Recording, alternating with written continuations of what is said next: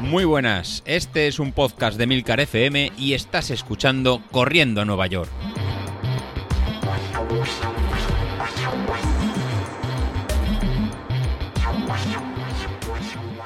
Hola a todos, muy buenos días y bienvenidos de nuevo al podcast de los viernes, vuestro episodio favorito de la semana.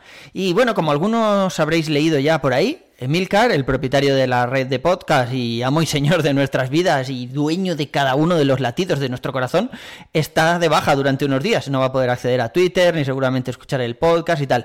¿Sabéis lo que significa eso, no? Que esta vez podemos hablar de lo que queramos. Mujeres malas, sexo, drogas, drogas y sexo con mujeres malas, lo que queramos. Vamos a tener hoy manga ancha para hablar de lo que queramos. Eh, ahora que digo esto, me ha recordado la primera vez que fui a Las Vegas por un evento que organizaban allí, algunas entidades financieras, creo que era, que les gusta muchísimo ir a Las Vegas por diversos motivos, eh, eh, que conste que yo salí a correr por allí, eh. tengo fotos que demuestran que estuve corriendo en el Rex Rock Canyon este de, Las Vegas, ahí en pleno desierto, y la verdad es que estuvo muy interesante.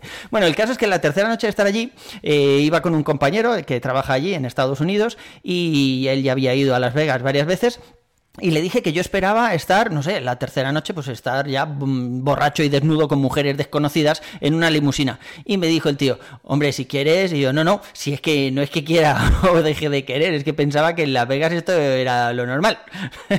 y bueno, no os puedo contar si finalmente alguna de las noches acabó así, porque hicimos un pacto de caballeros, ni siquiera hizo falta el cartel. Cuando bajas del avión en el aeropuerto de Las Vegas hay un cartel enorme que pone Just a friendly reminder, what happens here stays here. pues ni siquiera hizo falta eso, porque joder, somos colegas y hicimos un pacto de caballeros de, los de verdad. Bueno, no sé muy bien a qué venía todo esto, ya me habéis liado, menos mal que Milcar no está en condiciones de rescindirnos los contratos en este momento, que además nos quedaríamos sin el pastizal que cobramos y a Bilito le hace mucha falta. ¿Habéis escuchado el podcast de ayer? Joder, macho, pero qué locura es esta, ¿cómo te va a costar correr un maratón casi 150 pavos al mes? ¿Qué decías? Incluso más en algunos, en algunos meses. Eh, pero tú sabes la de vinos que te puedes beber con 150 pavos. Y luego dices que yo estoy forrado porque cambio del iPhone todos los años. Joder, si 150 pavos al mes, macho, mi iPhone no me ha costado 150 pavos al mes. o sea, no sé, yo porque tengo muchísimo dinero y me da igual todo, pero me parece una locura. El caso es que, que yo he pensado, digo, voy a mirar cuánto me gasto yo cada mes. Como utilizo la aplicación esta Fintonic, que te va categorizando todos los gastos, pues bueno, no me costaría mucho llegar a, obtenerlo, ¿no? No sería muy difícil. Pero tuve un jefe que decía que la información aporta dolor. Así que prefiero seguir en la más absoluta ignorancia. O sea, yo sí me compro las proteínas estas que hemos comentado alguna vez, eh, pero poco más. Bueno, y el gimnasio, es verdad. Vale, y el entrenador personal. Vale, y las timbas de póker que hago con Godes y con, y con David. Pero poco más. O sea, no tengo ni nutricionista, ni fisio, que seguramente debería ir a un fisio de vez en cuando, pero la verdad es que no, todo eso no, no lo tengo. Y no tengo ni idea de, de cuánto dinero me gastaría yo al mes. Hombre, sí, tienes que tener en cuenta el cambio de zapatillas y todo esto, pero no sé cuántas veces cambia la zapatilla. Yo no hago los mismos kilómetros que tú. Yo creo que las cambio una vez al año, normalmente por el Black Friday o algún Amazon Prime Day o algo así, o algún descuento de estos de Nike de cuando se vuelven locos y tiran la casa por la ventana, pero vamos, una vez al año como mucho. yo creo que no me llego a gastar tanto. No sé, un día, un, día lo comparamos y, lo miramos. Luego, por otro lado, tenemos al llorón del Street, que, que digo yo, oye, por cierto, Odes, he estado mirando ahí en internet, me puse un traductor de estos que te pronuncian las cosas y se dice street. O sea, ya te pueden decir a ti que, es, que si stride, que si no sé qué. Mentira. Eh, street. Bueno, el caso es que David dice que el cacharro le trolea. Y pese a que está entrenando más y mejor, pues que le ha bajado la potencia crítica, ¿no? Esto nos ha pasado a todos en algún momento. El caso es que Goder le ha contestado y ha resultado un podcast muy interesante sobre cómo interpretar la curva. Y claro, el caso es que me puse yo a mirar mi curva, que estaba en este momento en 302 vatios desde la última vez que, subí, eh, y vi que Street me daba un pronóstico de carrera en 10K de 50 minutos y 6 segundos. Y bueno, no está mal, ¿no? está, está fenomenal, 50 minutos en, 10K, pero el caso es que yo hace años que, he pasado ya esta barrera, o sea, hace años que, tengo menos de 50 minutos en 10K y no voy a decir que no me cueste, pero estaba intentando incluso bajar a 45, o sea, creo que estoy un poco lejos de eso, o sea, creo que algo no estaba funcionando bien en, el pronóstico de carrera.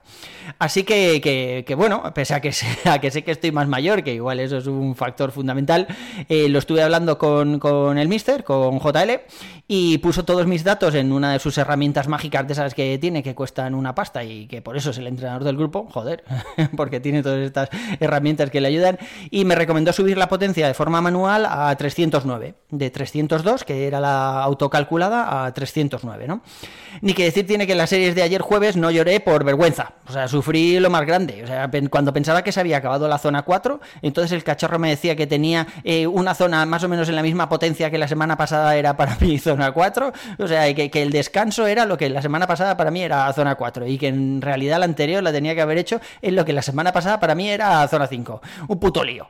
Pero el caso es que las acabé, eh, acabé todas, no voy a decir que me quedara con ganas de más, lo que me había quedado era con ganas de coger a Godes y, darle de hostias, pero de hostias desde lejos, o sea, desde con un palo, nada de, de molearnos a puñetazos o algo así, porque estaba reventado. Pero bueno, salieron donde tocaban, en las zonas de potencia donde tocaban. Y la verdad es que contento, contento. Una vez que ya te duchas y se te pasa ahí la sensación de muerte, pues, pues eh, contento. Además, el threshold este famoso de, Training Peak, de Training Peaks me ha dicho que he subido la potencia crítica, por un lado de forma manual, ya os lo he dicho, y por otro lado, pues eso, del threshold de las pulsaciones, que eso viene a indicar que la semana pasada necesitaba un poco más de pulsaciones para desarrollar la misma potencia y la misma velocidad, ¿no? Que esta semana, pues eso, esa velocidad la he hecho con algo menos de pulsaciones. Entonces te manda ahí un congratulations. No sé, yo creo que sí, que, más o menos está funcionando, pero la verdad es que la subida esta me va a hacer sufrir, eh, por ejemplo, en las tiradas largas o cuando llegue la zona 5, que ya veremos. O sea, la zona 5 para mí antes ni siquiera estaba en mi gráfica la semana pasada, antes del subidón este. Pero bueno, también es verdad que, por otro lado en el gimnasio he acabado la parte esa de hipertrofia, creo que se llamaba, hipertrofia, no sé. Bueno, sí, la, zona esta, o sea, la fase esta donde estás, pues simplemente moviendo músculos, cogiendo técnica y tal, pero sin levantar una barbaridad de peso, ¿no? Ahora estoy, esta semana estoy en la semana de descanso, que es simplemente pues bajar un poco el peso y aumentar un poco las repeticiones, es bastante descansada, y la semana que viene empiezo la fuerza que no va a ser fácil. Álvaro, mi entrenador, ya sabéis, ah, por cierto, le dije que se viniera un día al podcast y me dijo que sí, que encantado. Así que lo liaré y un día estamos ahí charlando un rato y, lo compartimos con vosotros. Bueno, el caso es que Álvaro me ha dicho que tengo que subir muchísimo el peso para poder hacer entre 3 y 5 repeticiones al fallo. O sea, que animalada es esa que no vas a poder hacer más de 3 y como mucho vas a hacer 5. O sea, eh, ¿estamos locos?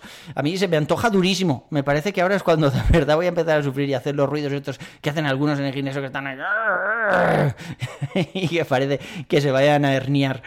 El caso es que, bueno, ya os digo, o sea, yo creo que está funcionando. Físicamente, aparentemente me veo todo igual, pero luego llegan unas series como las que vimos ayer y no solo las acabo sin ningún problema, cosas que, ya sabéis que en otras, otros entrenamientos y otras tiradas anteriores, pues había veces que había abandonado alguna de alguno de estos entrenamientos a medias, sino que además, pues eso, voy recibiendo ahí recompensas y, y enhorabuenas por parte de Training Peaks, porque se supone que, estoy más fuerte que hace unas semanas.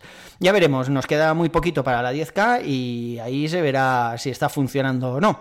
Ya os digo, yo espero bajar de 50 minutos, no tengo ni idea si Street se va a dar cuenta que he subido la potencia de forma manual y va a ajustar este tiempo o si lo va a dejar en 50 minutos, pero yo sé que lo puedo subir un poquillo, no tengo ni idea, ya lo iremos viendo en los siguientes días y os lo iré contando. Por mi parte, eso es todo por hoy, un abrazo y nos vemos en la siguiente, hasta luego.